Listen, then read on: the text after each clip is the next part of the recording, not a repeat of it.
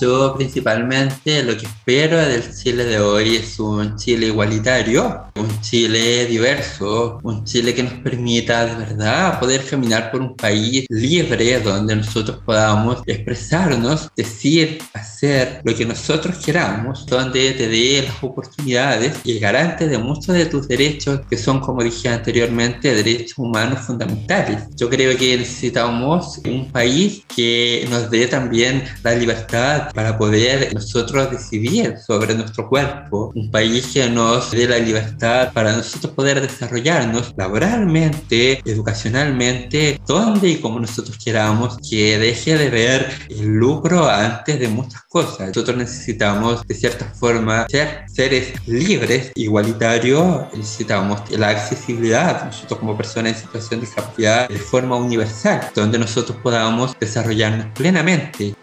Hola, hola, les habla Alonso Poblete, la voz y cuerpa de Un Gay en Chile podcast. Soy Alonso Poblete, la voz y cuerpa de Un Gay en Chile podcast y les doy la más cordial bienvenida a un nuevo episodio de Un Gay en Chile podcast. Segunda temporada. Activismo LGBTIQA+, testimonios de vida, reflexiones. No estás sole. Somos caleta. Somos muches. Historias de vida. Personas como tú. Diversas. Disidentes. Comunidades. Cultura LGBTIQA. Bienvenido a un Gay en Chile podcast. Bienvenidos a un nuevo episodio de Un Gay en Chile podcast. Soy Alonso Poblete, voz y cuerpo de Un Gay en Chile podcast, y te doy la más cordial bienvenida a Diversidad e Inclusión Constituyente, entrevista a Dagoberto Huerta. En este episodio, Dagoberto, activista por los derechos humanos, bailarín sordo y candidato constituyente por el Distrito 16, nos cuenta cómo ha sido llegar a presentarse como candidato constituyente, su experiencia viviendo en la comunidad gay y de artistas y la comunidad sorda. También nos presenta importantes desafíos que tenemos como sociedad para lograr una verdadera inclusión de personas en situación de discapacidad y sus propuestas de campaña para poder ser parte de la Convención Constitucional. Para aquellas personas que quieran leer la entrevista a Dagoberto, esta está disponible en el blog de Un Gay en Chile podcast, que está el link, el enlace en la descripción de este episodio para que puedan acceder. Yo les recordaré un querido episodio de la primera temporada llamado Una relación abierta en Chile, entrevista a Fernando, donde Fernando nos cuenta su llegada a Chile desde Venezuela, abrir su relación de largos años y firmar el acuerdo de unión civil. También nos deja interesantes reflexiones respecto a los derechos que tienen las familias no tradicionales. Comencemos entonces con la primera parte de la entrevista a Dagoberto.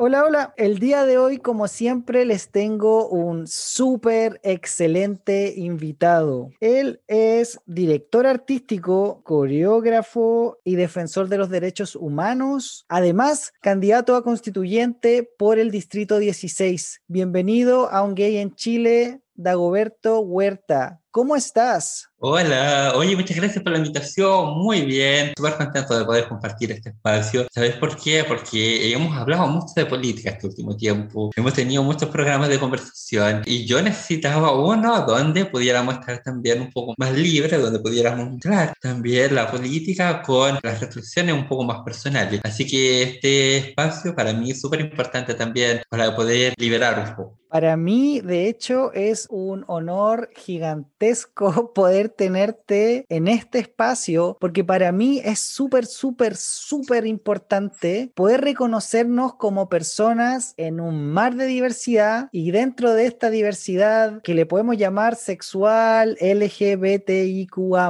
y muchas otras etiquetas, poder conocer también las realidades de personas que no son muy visibilizadas, como es el caso, por ejemplo, de la comunidad sorda. Entonces, para mí es algo súper importante y crucial tu candidatura y tu testimonio. Para mí es súper importante tenerte acá. Así que muchas gracias.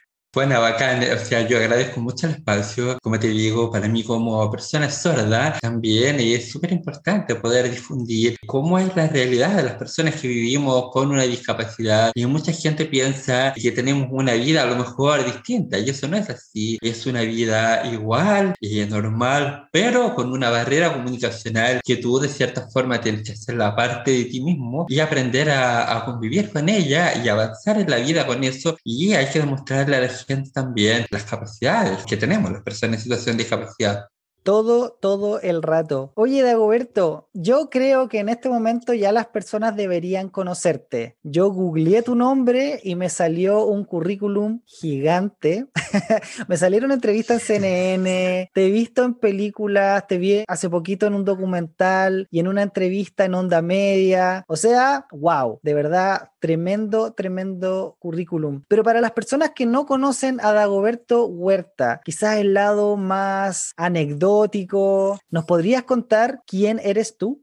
Mira, a ver, la verdad es eh, que yo soy una persona súper distinto en lo laboral y en lo personal igual. Y la gente no se imagina, me ve como Dagoberto súper serio, como súper exigente, disciplinado. Pero en el ámbito personal, yo soy una persona que le gusta mucho el humor de cierta forma. Tengo un humor súper distinto. Y estoy todo el día palabreando a mis amigos, mis amigos me palabrean. Y eso es súper entretenido igual. Yo me río solo y no sé, ahora me, me, dicen que yo soy político, que va una pila de cosas que son entretenidas igual. Y mi vida es súper diversa, es súper distinta. ¿Por qué? Porque tengo tres mundos muy marcados de vida. Por ejemplo, tengo mis amigos de la comunidad gay, que son varios. Tengo otros amigos que son por el mundo del arte. Pero ¿sabes qué? Ellos se complementan mucho, se complementan mucho. Hay muchos artistas que también viven la diversidad. Entonces, como que se complementan. Y también tengo, por otro lado, toda lo que es la comunidad sorda, que es un mundo súper amplio, súper distinto, y mis amigos de la comunidad sorda son todos súper chauceros, muy chau, así como muy dramáticos, muy expresivos. La comunidad sorda es muy expresiva porque hablamos con señas,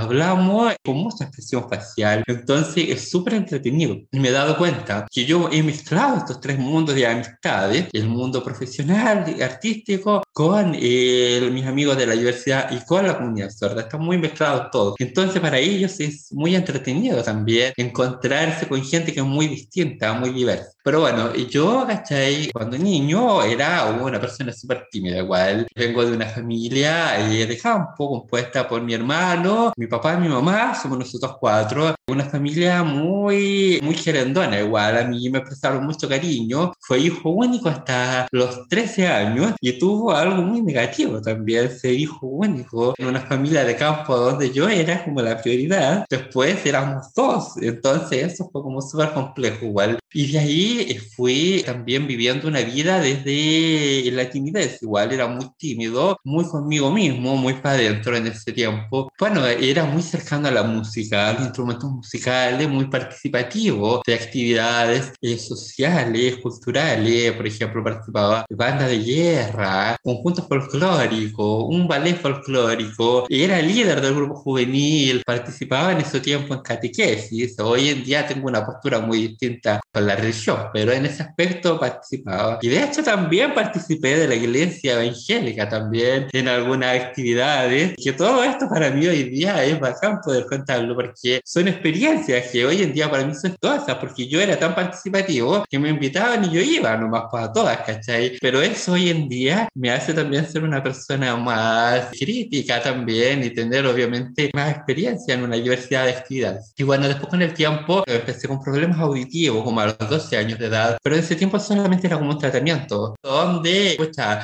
iban viendo mi estado del oído, pero no influía más allá, por así decirlo. Pero este tema, como a los 13 años, empezó a agravar harto igual, y tuve una rotura del tímpano y ahí tuve un tiempo, un tratamiento súper intenso, que fue súper difícil para mis tiempos de adolescencia, en el fondo, vivir con una enfermedad crónica, como la otitis media crónica, súper complejo igual, y por una etapa donde hay un descubrimiento también y tú el hecho de estar perdiendo audición, estás un poco más atrasado de esa actualidad de la conversación. Entonces, muchas veces quedas como un poco más lento. Entonces, todo eso a mí me afectaba de cierta forma. Pero todo eso lo fui viviendo en conjunto con la música, con el arte en ese tiempo. Y bueno, fui superando esa etapa. Pero ¿qué pasó? Que a los 17, 18 años me intervengo de ambos oídos y pierdo la audición de uno completamente en esta intervención y el otro estaba escuchando la mitad y el otro se queda en esa mitad de audición en un 50% y queda usando un soporte auditivo. El venir a usar un audífono es otro cambio estético que para mí como persona muy cercana al arte era muy complicado, era muy difícil. Ah, para mí andar con un audífono me entregaba al principio una inseguridad tremenda de que la gente te preguntara y te dijera, oye, ¿por qué usa eso? ¿Qué es eso? Dar una explicación social, porque la sociedad, porque la gente, todo lo que es distinto, todo lo que no están acostumbrados a verlo a diario, para ellos es una curiosidad. Entonces, esa curiosidad de poder explicarles y también eh, todo eso era complejo.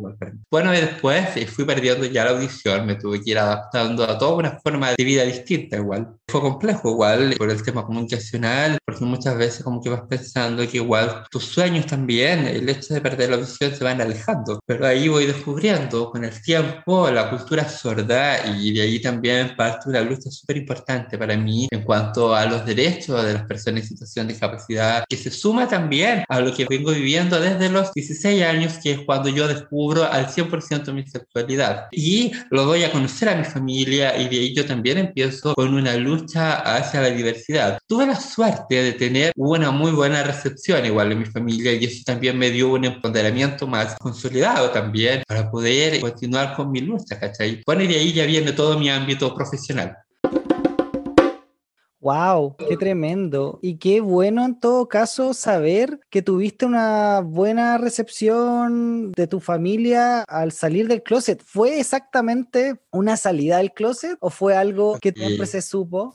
Mira, bueno, yo salí con el closet así con todo, porque yo soy súper extremo con mis cambios. O sea, soy un, no vivo cambios lentos, sino que necesitaba decirlo, cambié y pum. Ahora soy muy respetuoso también. Y por mi contexto laboral, yo trabajo con niños desde la primera infancia y en ese aspecto soy súper respetuoso con el tema de la sexualidad en mi contexto laboral. Pero tengo mi lado personal, donde soy mucho más liberado, como te decía anteriormente Ahora, ¿cómo fue? Mira, la verdad es que yo le conté un día a mi mamá, sentí la necesidad de decirle, y mi mamá me dijo, ¿en serio? Sabes que el otro día yo estaba viendo un programa de televisión y justamente salió un caso así. Y yo pensaba, me dijo, que si yo tuviera un hijo que fuese gay, yo lo aceptaría. Yo le dije, oh, ¿en serio? De verdad. Sí, bueno, esto es mi historia, ¿cachai? Le, le, le conté de que igual lo venía viviendo. Y a los 13 años ya sabía, obviamente, que tenía el quieto por el gusto por los hombres, pero obviamente tú lo vas como viviendo súper de forma personal igual. Y ya llegaron los 16 años y yo sentí que ya lo había decidido y lo dije en mi casa. Como te digo, una buena aceptación. Mi papá no lo creía porque mi papá es de una zona muy distrito 16, muy marchihue, entonces una vida muy diferente. Pero mi papá es una persona súper sensible, es una persona súper cercana y muy preocupado por nosotros. Y a él le gusta mucho, obviamente, las tradiciones de la zona, pero es un hombre muy sensible. Y él no lo creía porque decía que él no veía que yo fuera así como extraño. Y yo le preguntaba, ¿pero qué es extraño para ti? Porque yo soy súper extraño, igual como persona. Pero que entonces no sé a qué te refieres. Mi mamá me decía, no sé, pero que a muchos se les nota. A yo le decía, ya, como que sea más femenino, ¿a eso te refieres? Bueno, sí, me dice, tú no eres tan femenino. Todo. Y claro, yo igual era como mucho más, más masculino. Con el tiempo uno se va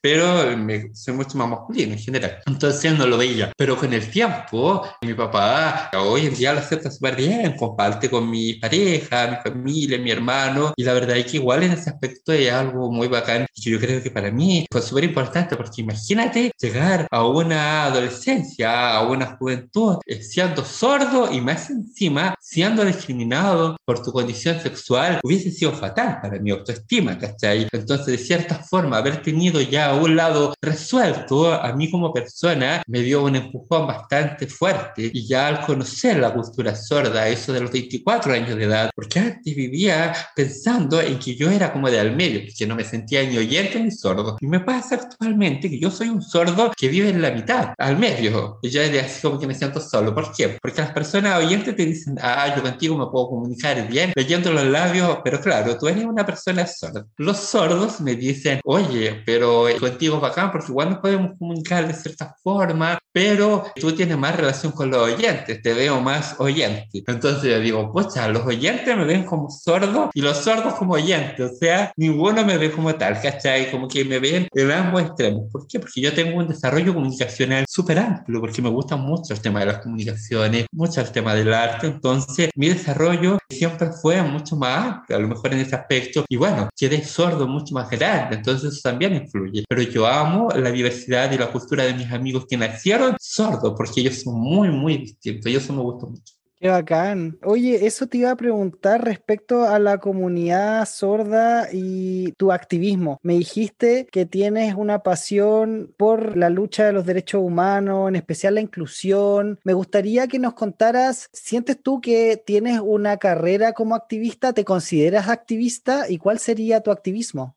Mira, yo creo que ahora mi activismo igual es más enfocado al tema de los derechos humanos en general, porque yo estoy con tres luchas que de cierta forma para mí tienen una importancia muy relevante. Ahora, la forma de participación de esas luchas yo podría empezar desde la inclusión. Estoy mucho más exigiendo más trabajo hacia la diversidad de las personas sordas, de las personas ciegas. Y yo respeto a las personas distintas, a las diferencias. Entonces, entonces comencé a ver que la comunidad sorda hay muchas barreras. Para mí como persona sorda, muchas barreras. Entonces que me empezaron a marcar, sobre todo en un país donde las barreras comunicacionales, las barreras sociales son súper grandes igual. Hay muchas brechas que a nosotros nos discriminan en nuestro caminar como seres humanos. El mundo artístico es un mundo que tiene mucha relación con las personas oyentes, con las personas que escuchan, es donde también de cierta forma hay una discriminación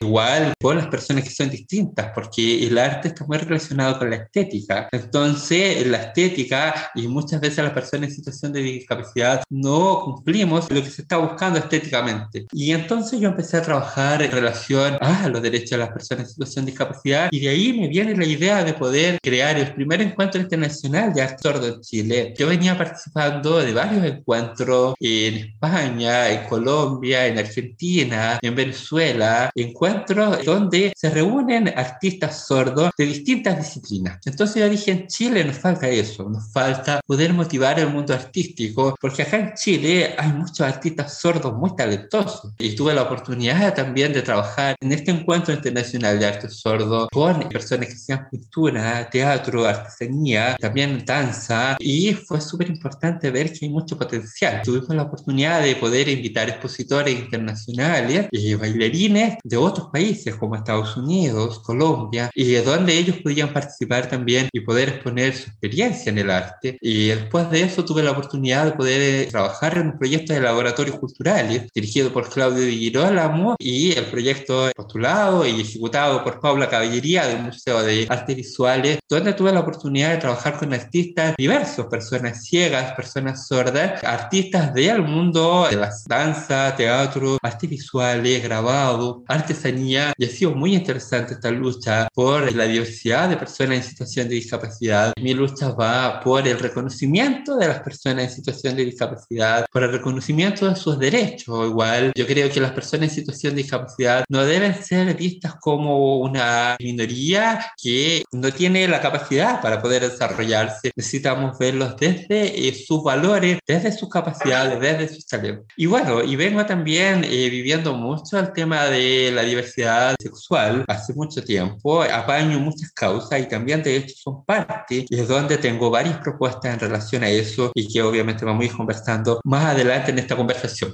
Wow, muy, muy cierto lo que nos mencionas. Creo yo también que el pensar en cómo incluir a todas las personas nos beneficia a todos. Todas las personas se beneficiarían de un país con accesibilidad para todos, donde fuéramos de verdad todas las voces escuchadas y donde nos sintiéramos realmente parte de este territorio. Yo le llamo imaginario llamado Chile.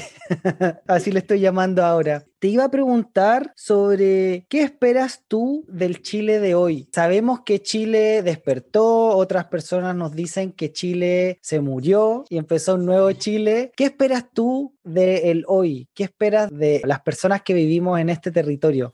A ver, mira, yo principalmente lo que espero del Chile de hoy es un Chile igualitario, un Chile diverso, un Chile que nos permita de verdad poder caminar por un país libre donde nosotros podamos expresarnos, podamos decir, hacer lo que nosotros queramos, un país donde te dé las oportunidades y sea el garante de muchos de tus derechos que son, como dije anteriormente, derechos humanos fundamentales. Yo creo que necesitamos eh, un un país que nos dé también la libertad para poder nosotros decidir sobre nuestro cuerpo, un país que nos dé la libertad para nosotros poder desarrollarnos laboralmente, educacionalmente, donde y como nosotros queramos, un país que deje de ver el lucro antes de muchas cosas. Yo creo que es un país donde nosotros necesitamos, de cierta forma, ser seres libres, igualitarios, necesitamos tener también la accesibilidad, nosotros como personas en situación de discapacidad, de forma universal, donde nosotros podamos desarrollarnos plenamente. Hoy en día no estamos en esa situación y hoy tenemos esa gran oportunidad de poder vivir y exigir un Chile que sea para todos, para todas, y un Chile que nos respete como personas.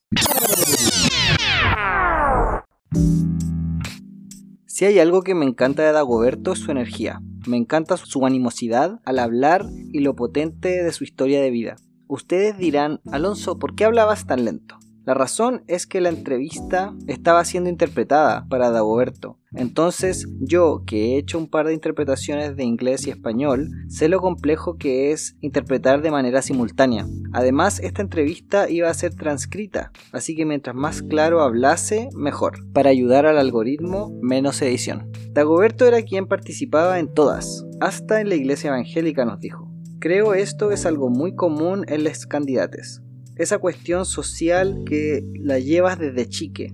No sé si yo la tenía tan marcada o clara a esa edad, pero definitivamente creo que es algo necesario para estar en política.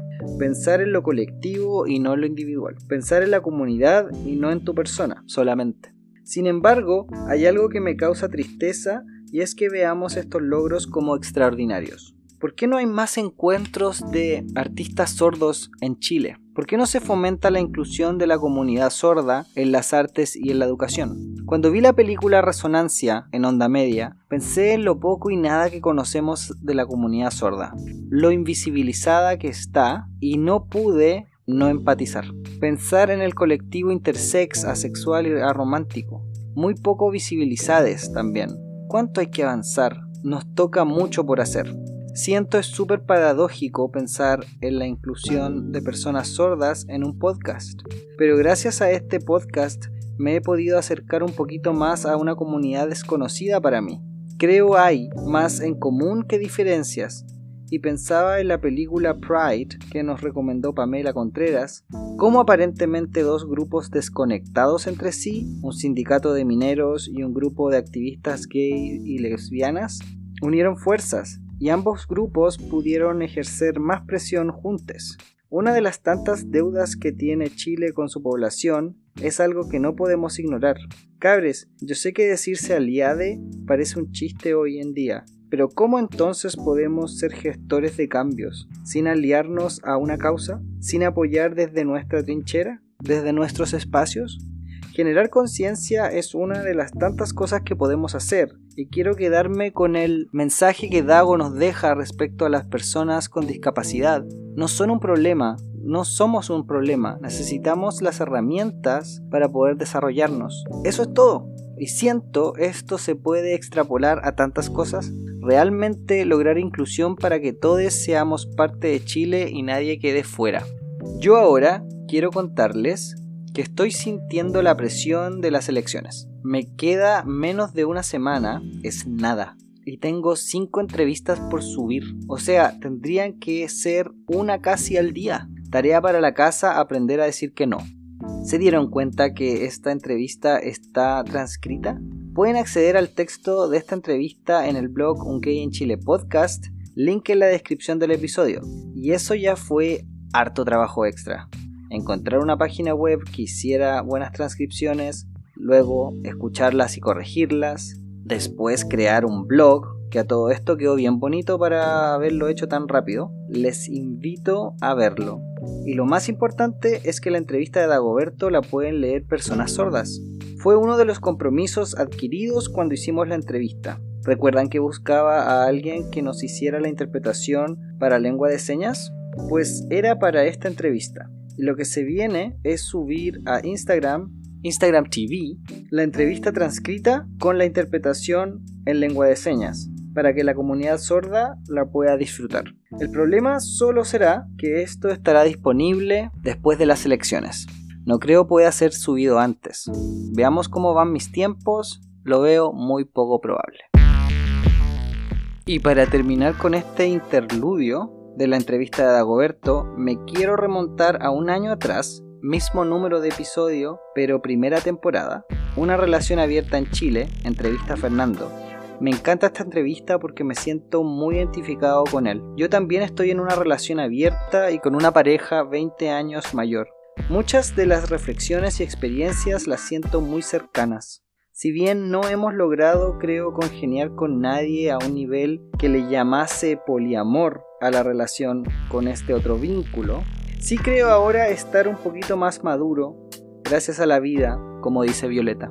Les dejo entonces un pedacito de la entrevista, primera que trata el poliamor y las relaciones abiertas desde un e invitade. Escuchemos a Fernando.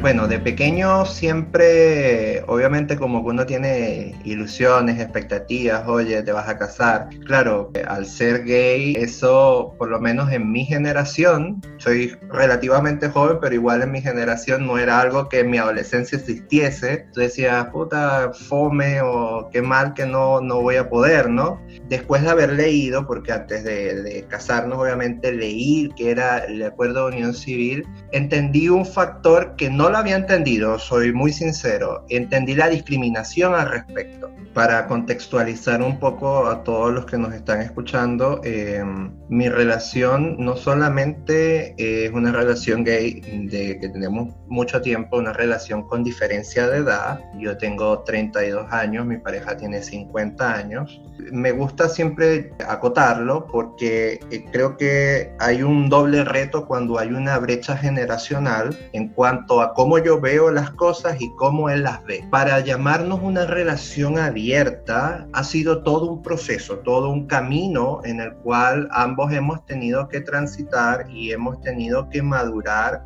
emociones, reacciones, experiencias, entender, yo creo que parte con mucho autoanálisis y después autocrítica de la misma relación, de dónde estamos y hacia dónde vamos. Tratábamos al máximo de que nuestros encuentros sexuales pudieran ser con una tercera persona, pero los dos juntos, ¿no? Con un secreto a voces. O sea, yo lo hago, tal vez yo sospecho, pero ya empiezas a tener cierta libertad y ojo, ambos somos celosos. Entonces como que tú dices, aprender a manejar ese sentimiento del celo, de la propiedad, de mi pareja, soltarte para poder aceptar de que afectivamente está contigo, pero que sexualmente está con otro y que eso no menoscaba tus sentimientos ni tus vivencias, fue como que la tarea titánica de aceptar debemos de expresar que libremente estamos con dos personas que amamos y que somos bien y que nos sentimos bien y que tenemos libertad. ¿Para qué? Para que en un futuro existe una ley que nos ampare, porque también hay derechos dentro de, porque si en una sociedad de dos personas los dos tienen derechos. En una sociedad, en una empresa de tres, cuatro personas, también hay derechos. Creo que esto de alguna forma debe de ser visible y de entender de que ah, somos minoría, tal vez, pero no por hecho de ser minoría somos menos y deben de haber protecciones sociales para ellos. yo sé que estás aún escuchando, entonces me puedes ayudar compartiendo este episodio. No te olvides de seguirnos en Spotify y escribir una reseña positiva en Apple Podcast. Esto nos hará crecer y que más personas puedan disfrutar de este podcast. Muchas gracias. Ahora volvamos con la entrevista.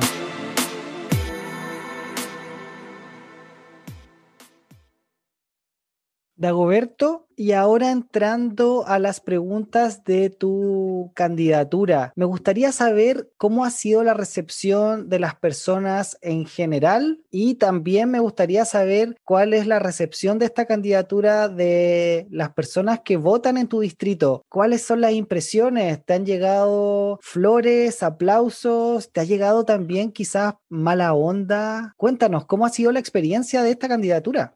La verdad que igual ha sido bien, una buena recepción. Hemos tenido la oportunidad de salir a la calle, de poder hablar con la gente y la gente se sorprende muchas veces. También les gusta mucho que haya una persona en situación de discapacidad que esté luchando por sus derechos. En ese aspecto hay una muy buena recepción, pero yo veo a la gente cansada, veo a la gente aburrida de un país que está muy mal administrado, veo a la gente un poco preocupada por el futuro y eso creo que es bueno de cierta forma y creo que después del estallido social la gente se abrió a poder dialogar más, a poder decir lo que siente y todas las injusticias que han vivido en un país donde de cierta forma se ha oído sordo a muchas cosas, a muchas cosas que la gente se aburrió porque no tiene una mejor calidad de vida. Por lo tanto, ha sido súper importante también poder conocer esa opinión de la gente. Es una opinión que de muchas veces también es muy distinta porque el distrito tiene una amplitud geográfica igual eh, súper grande, son 20 comunas y la mayoría de la gente me conoce por mi trabajo, porque yo acá tengo una academia de danza que lleva 8 años de trayectoria y la verdad que ha tenido unos resultados que son pero muy bacanes para venir de una comuna muy pequeña, porque la academia ha competido en competencias internacionales, posicionándose como una de las tres escuelas ganadoras de premios en América América Latina, en América en general, en el continental de danza, y hemos trabajado fuertemente, entonces la gente conoce nuestro resultado, nuestro trabajo, entonces desde ese lado me conocen harto también. Y bueno, y ha influido también harto el tema de la difusión de mi trabajo, la metodología de trabajo. Yo trabajo una metodología que tiene que ver con la vibración y que la voy sintiendo con distintas partes del cuerpo y así puedo crear coreográficamente. Entonces también a través de eso también lo conocen porque se ha hecho harta difusión de mi historia también los medios de comunicación, la televisión, diario, entonces igual eso ha sumado también a que la gente conozca eso, pero en general una muy buena recepción.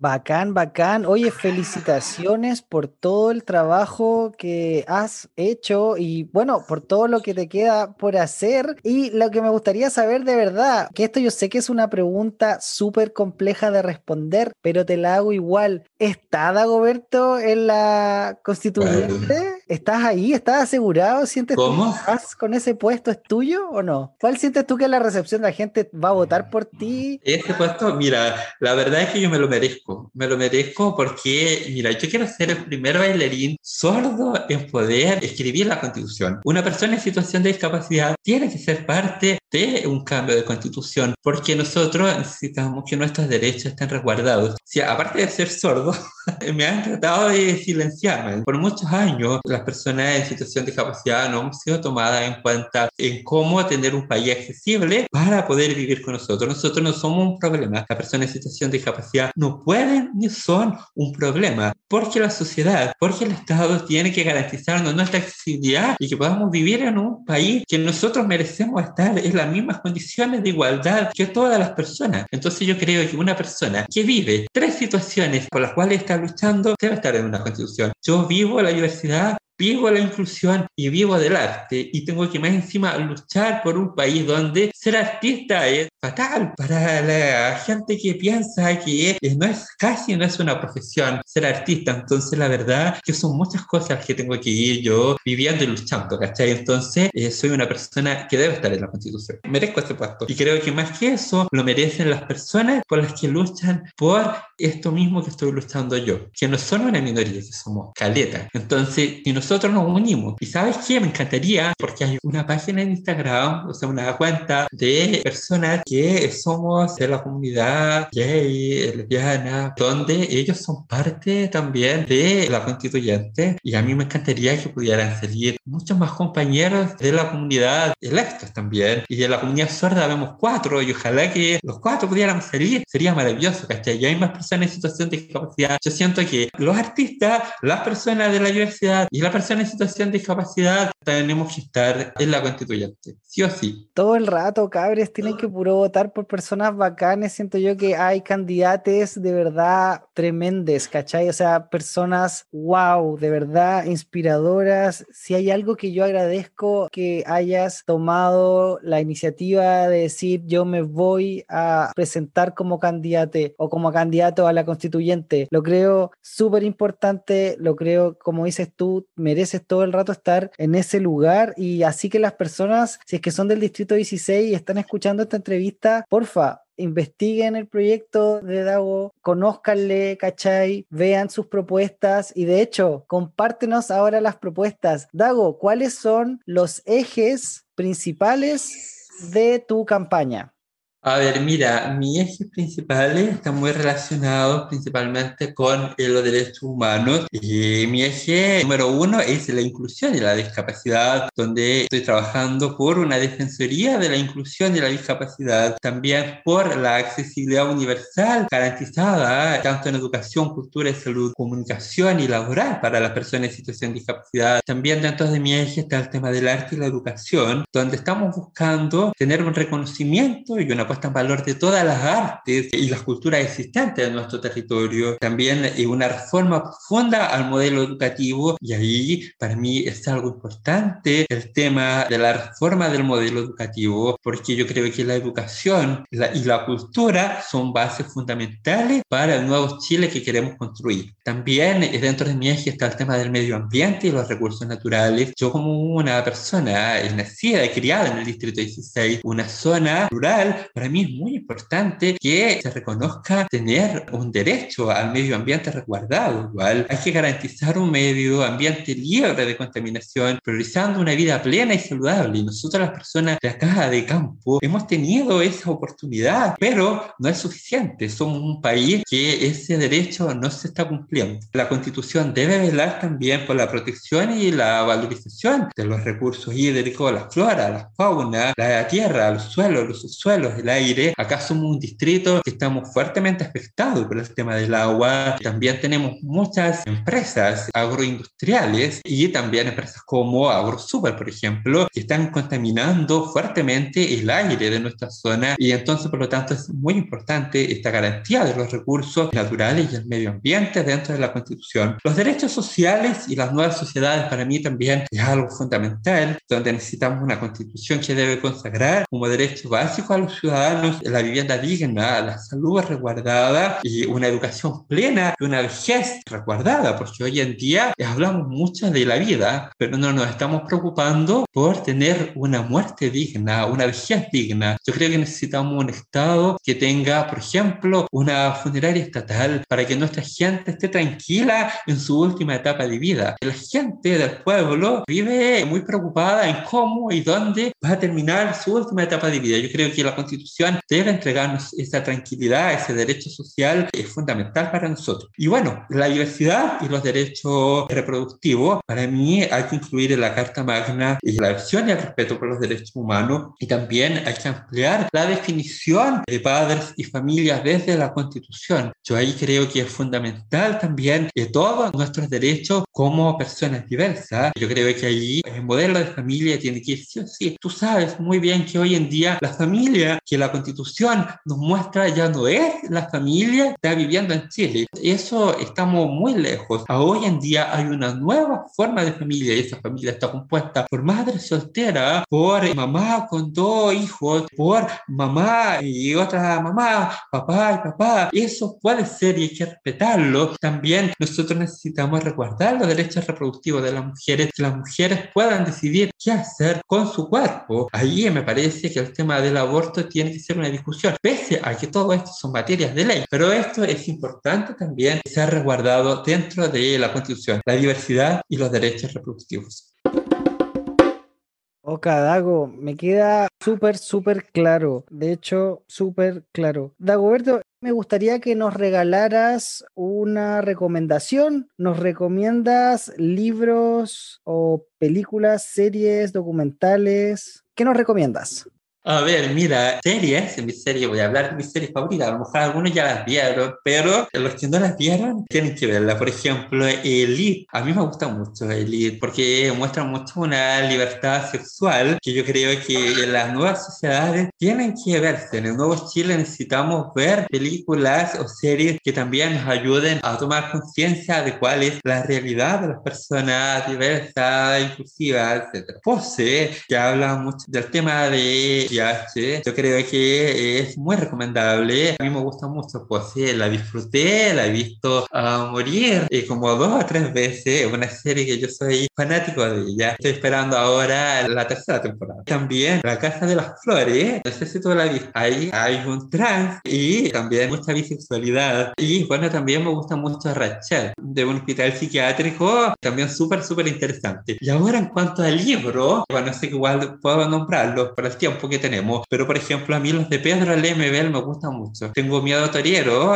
yo prefiero el libro antes de la película, por ejemplo. Tengo miedo a Toriero, me encanta, lo he leído como tres o cuatro veces. Y justamente me hace mucho sentido en este contexto que estoy viviendo yo ahora también en los temas políticos, igual, porque justamente habla de políticos. Claro que mi vida es muy distinta a la de Pedro Lemebel, por época más que nada, porque igual tenemos muchas cosas similares con Pedro Lemebel. Igual me gusta mucho. ¿Sabes qué también? Otro de los libros que te puedo recomendar es El proceso constituyente en 138, preguntas y respuestas, que es el libro de Fernando Atria, Constanza Salgado y Javier Williwan. Es súper importante este libro porque ayuda a que todos puedan conocer cómo va a ser el cambio de constitución, quiénes lo harían, cómo sería, cómo funciona el proceso democrático. Es un libro súper amplio que yo eh, los invitaría a que todos lo puedan leer. Bueno, y en música, a mí yo igual tengo una diversidad de música igual, y ahora que quedé sordo, estoy mucho más lejano de la música, estoy investigando algunas canciones que voy trabajando periódicamente, pero para mí el pop la lleva siempre, me gusta mucho el electro también, pop y electro. A morir, a morir para hacer ejercicio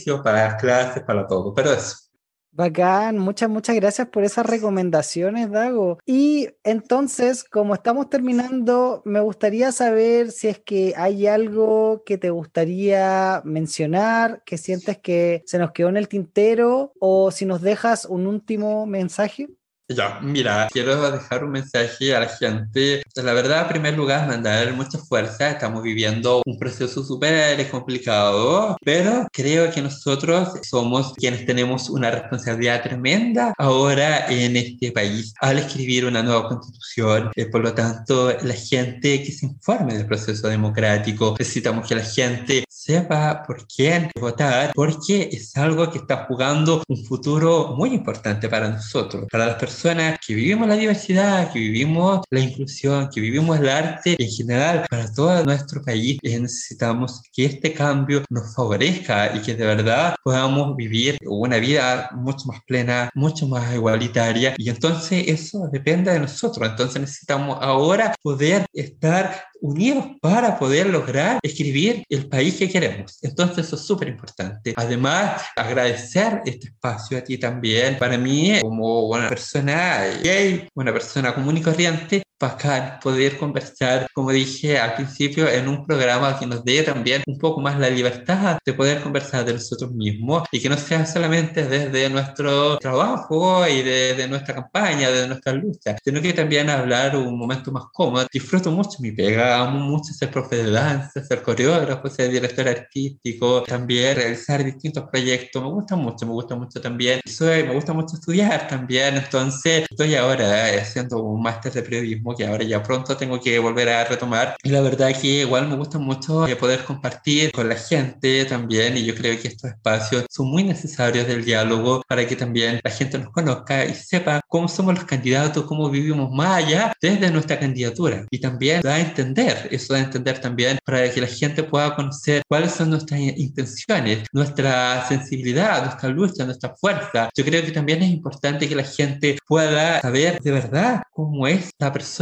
que lo quiere o la quiere representar. Eso. Así que bueno, eso, muy buenas noches, un abrazo grande para toda la gente, para ti también, por crear este espacio tan importante para llegar a toda la comunidad, a todo Chile. Así que eso, muchísimas gracias. Muchas, muchas gracias a ti, de verdad, por habernos dado tu tiempo, por habernos entregado estas palabras, por haber querido participar también de esta entrevista. A mí el mensaje que me gustaría poder dar con todas estas entrevistas es mostrar a las personas que existimos vivimos en este territorio, estamos aquí. Algunas personas como tú, Dago, han estado haciendo un montón de cosas bacanes, ¿cachai? Y también son parte de esta diversidad que es Chile, este Chile diverso, me gustaría que las personas que quizás no conocen o no saben o todavía no están seguras de decir, oye, pero ¿dónde puedo encontrar a gente LGBT? No sé dónde escucharles, no sé cómo viven, cuáles son sus experiencias. Bueno, que esté este archivo, por decirlo así, no sé, esta especie de biblioteca de audios donde puedan escuchar las distintas voces, las distintas experiencias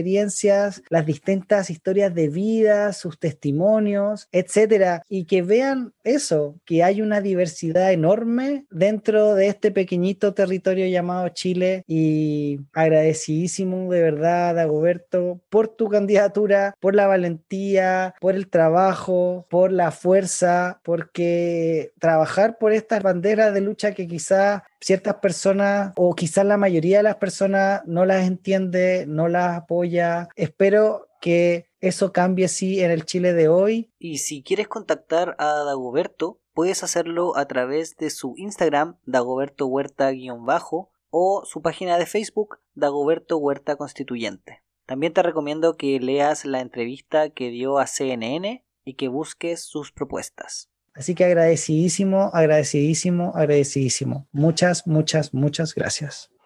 Entonces, dejamos la entrevista aquí. estás bien, cuídate. Muchas gracias por la invitación.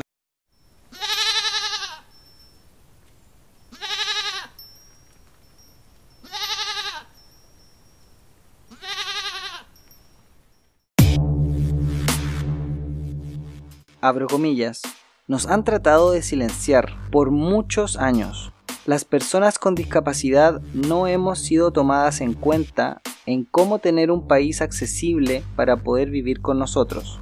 No somos un problema. Cierro comillas. Potente. O sea, ¿qué más puedo agregar después de esto? De verdad muy poco. No me siento en las condiciones para poder hacerlo. Creo que muchos años nos hemos sentido así como un cacho, como un problema.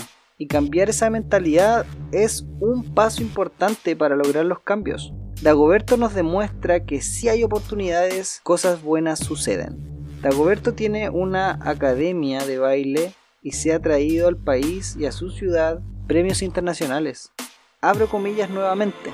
Garantizarnos accesibilidad, un país donde merezcamos estar en las mismas condiciones de igualdad que todas las personas. Vivo la discapacidad, la inclusión y el arte, ser artista y la vulnerabilidad y precarización del trabajo. Son temas que Dagoberto nos menciona y que no podemos dejar pasar. Qué cierto es que para los artistas lo precario que es su rubro en Chile, vivir del arte. ¿Qué ganas de nuevo de darlo vuelta todo, como decía Pamela, y hacer a la educación, la cultura y el arte los pilares fundamentales del país. Que ya no sea más por la razón o la fuerza, necesitamos conocernos, saber quiénes somos, qué necesitamos y qué queremos. Dagoberto hace un muy buen diagnóstico de lo que necesitamos como sociedad, y yo me quiero quedar con ese mensaje. Y ahora que ya sabemos lo que nos falta, hay que ponernos a trabajar para lograrlo. Yo apoyaré lo que pueda, daré mi granito de arena para hacer de esta sociedad una más inclusiva, con más conciencia y espero también un poquito más informada. Soy Alonso Poblete, la voz y cuerpo de Un Gay en Chile podcast, y me despido de ustedes con un abrazo y un beso. Hasta el próximo episodio. Chao. En el próximo episodio cuando ya empecé a tener más noción de lo que significaba para mí ser cola en una sociedad así, empecé a decir, puta, puedo ejercer mi identidad desde otro espacio. O sea, a ver, pero no por ser cola tengo que ceñirme solamente a un espacio de activismo cola, ¿cachai? Y yo eso siempre lo planteo, ¿cachai? Entonces yo hoy día estoy en un espacio que efectivamente quizás nos levantamos consignas en torno a, por ejemplo, al matrimonio igualitario, a la adopción homoparental o a otros tantos derechos, ¿cachai? Que se tratan de reivindicar desde el movimiento, que yo los hago mío, pero digamos, no los promuevo como, como causa o sea, como, como acciones, pero sin perjuicio de ello, yo dentro de mis espacios, ¿cachai? De trabajo o mis espacios de causas, siempre pongo mi identidad al centro, ¿cachai? O sea, yo no me puedo como disociar de ser cola, es como, es mi identidad, no es una opción, no es una condición, ¿cachai? Es mi identidad. Por lo cual, si yo voy, no sé, al Congreso a exponer sobre el proyecto de ley que modifica la ley del consumidor, yo lo estoy hablando desde mi identidad cola. Cuando pasa todo esto del estallido, ¿cachai? De la revuelta, a mí fue como también como una cachetada, güey, así como pa, porque me di cuenta que en algún momento yo, en los últimos, no sé, ocho años,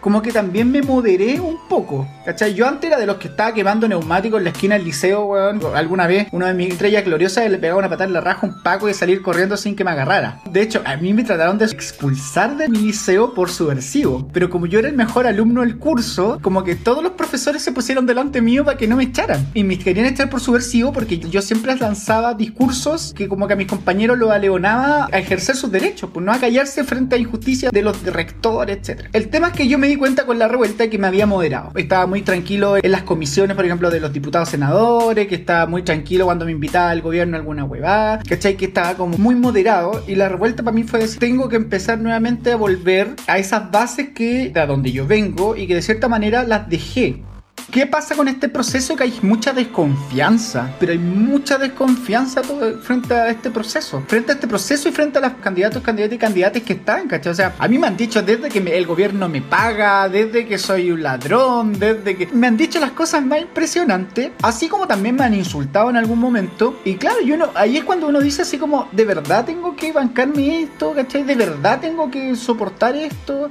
Yo fijé un criterio, ¿cachai? Que yo le dije como a la persona que administra le dije así como cuando sean como comentarios que me digan así como, ay, usted es un corrupto, ya filo, eso es lo que piensan de mí y de mucha gente. Pero cuando sea un, discurso de odio se bloquea. Cuando sea un discurso obvio sobre mi, no sé, mi identidad o sobre otros temas, simplemente se bloquea porque tampoco voy a permitir eso, O sea, el límite es el discurso de odio. Cuando sea discurso de odio, me meto por donde sea la libertad de expresión y yo lo bloqueo.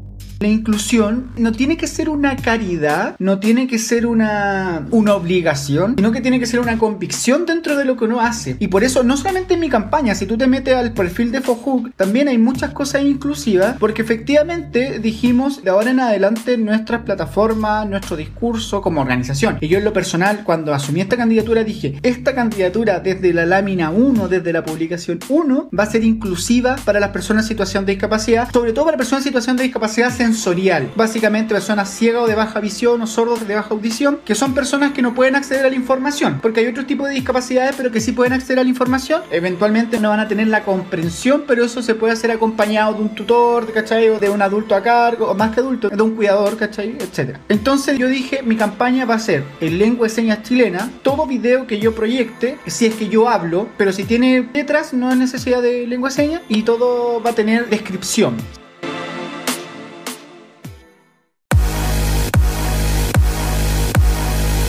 ¿Qué te pareció este episodio? ¿Te gustó? Entonces por favor compártelo y dale una crítica positiva en Apple Podcast. Síguenos en Spotify Y si quieres ser parte del equipo Un Gay en Chile Podcast, o darme una entrevista, o participar y colaborar, como tú quieras, sígueme en Instagram, Un Gay en Chile Podcast, Facebook, Un Gay en Chile Podcast, Twitter y TikTok. Nos estamos escuchando. Besos. Chao, chao.